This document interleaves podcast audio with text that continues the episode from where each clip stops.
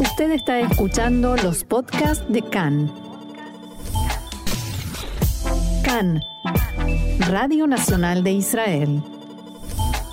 Vamos a analizar un poquito lo que pasa del lado árabe en esta crisis de tensión de seguridad.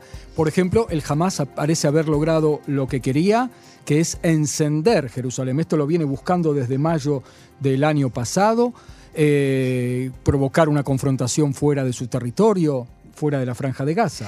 Así es, Marcelo, porque jamás en realidad retomó hace poco más de dos meses una campaña que, como bien decías, había comenzado intensamente en mayo del año pasado, antes del operativo eh, protector de los muros, porque eh, jamás quiere establecerse como el defensor de Jerusalén y unir todos los frentes, dejando la confrontación fuera del territorio de la franja de Gaza lo máximo posible.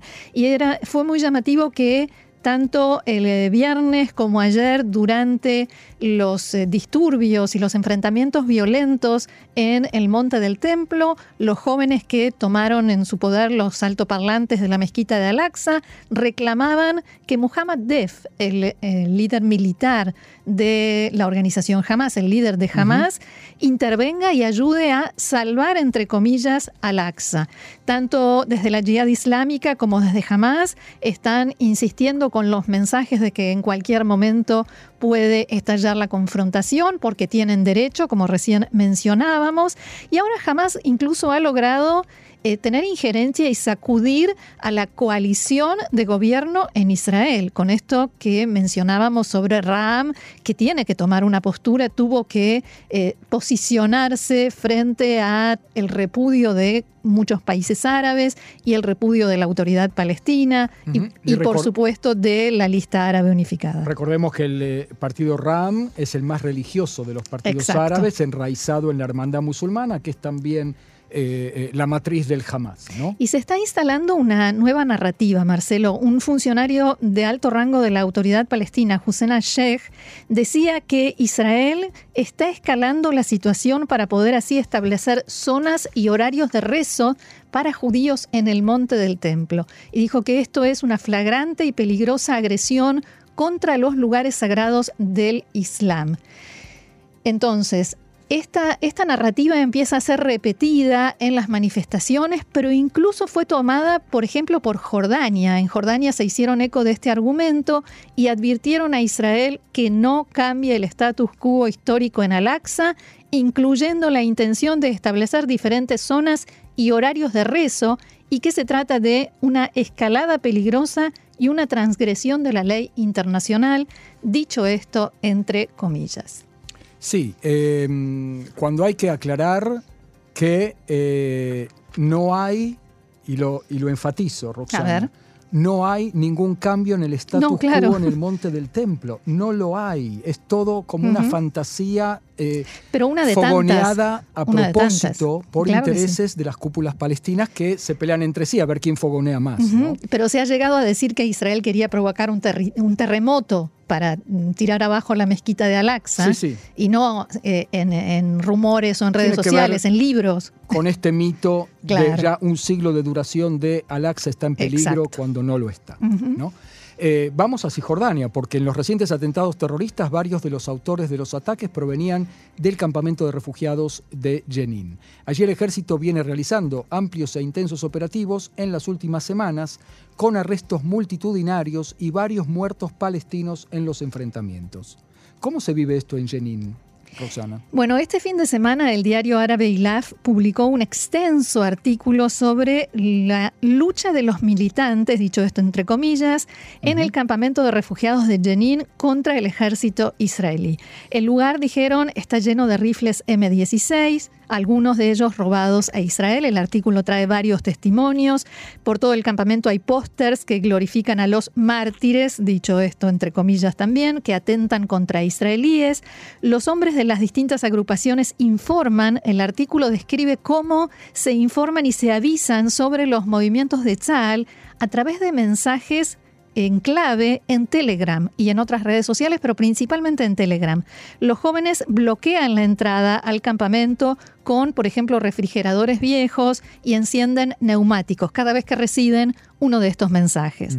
El campamento en Jenin hace tiempo ya que se ha salido de control de la autoridad palestina y allí actúan todas las facciones contra lo que ellos denominan las fuerzas de la ocupación, Hamas, la Jihad Islámica, el Frente Popular y también la Brigada de los Mártires de Al-Aqsa, o sea, el ala militar del partido Fatah. Que es el partido gobernante en la autoridad palestina. Los entrevistados dijeron que la difícil situación en el campamento no cambió desde la segunda intifada hace 20 años. Y Hamas y otras eh, facciones en la franja de Gaza ahora están considerando, y lo hemos visto en distintas informaciones, iniciar una nueva ronda de combates en respuesta a la actividad de Tzal en Jenin. Hamas afirma que cada día los colonos judíos irrumpen en el monte del templo en este mismo artículo. ¿Cómo lo reflejan los medios? Esa sería la pregunta interesante, ¿no? Sí, hay dos destacados analistas en los medios palestinos en el extranjero, no dentro de la autoridad palestina o la franja de Gaza, o sea que no están sujetos a la censura de, estas dos, eh, de estos dos gobiernos, digamos. Y, no le deben nada a nadie, digamos. Teóricamente. El eh, primero es el editor y veterano analista de Ray Al-Yum, Abdelbari Atuan, y la segunda es Sana Alul, que es editora de Al-Quds al-Arabi desde 2013. Vamos al primer ejemplo entonces. Abdel Bari Atuan, ¿qué dice? Sí, dice que los palestinos no son los dos Abbas, ni los traidores de la normalización. Explico. Lo voy a citar. Abro comillas, Israel ahora está en pánico, 20 años de paz y bienestar han terminado. Los israelíes pensaron que todo el pueblo palestino era el sumiso Mahmoud Abbas o sea, Abu Mazen. No es así. El pueblo palestino ha sido doblemente humillado por la autoridad palestina y por Israel.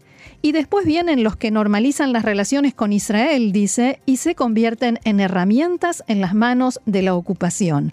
Lo ridículo es que los ministros de Relaciones Exteriores árabes dialogan con la PID sobre el peligro del programa nuclear de Irán a pocos kilómetros del reactor de Dimona.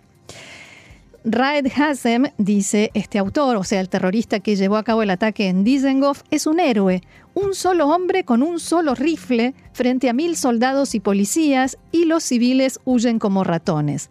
Este es el problema de Israel. Piensa que todos los palestinos son como la autoridad palestina que se los puede doblegar mediante el pago de salarios.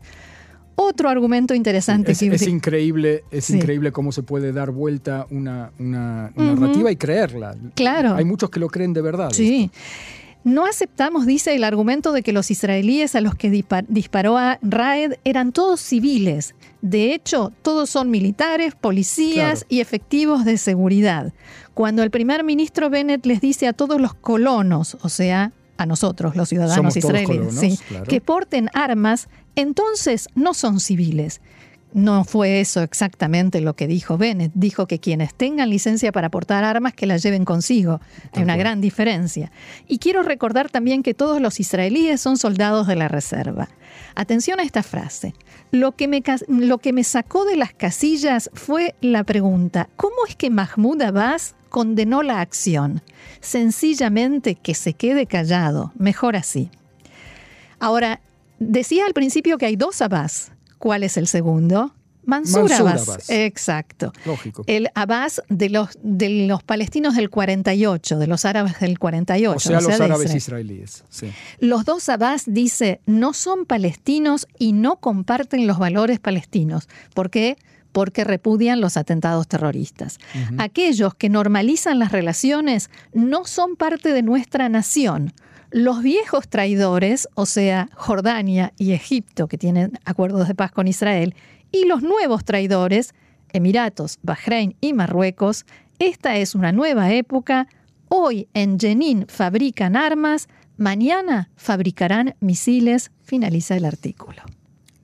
Está bien, o sea, necesitábamos ver de qué manera la calle palestina o, el, la intelectualidad palestina, si se quiere, interpreta toda esta nueva época de acuerdos de paz.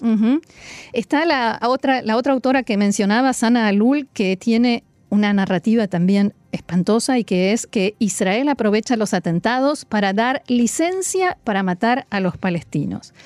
Y respecto a la calle palestina, Marcelo, te podría decir que ya no es una marginalidad la que cree que los eh, terroristas son héroes, sino que hay consenso. Hay consenso cada vez más de que estos terroristas que atacan israelíes y logran eh, matarlos son héroes y son mártires.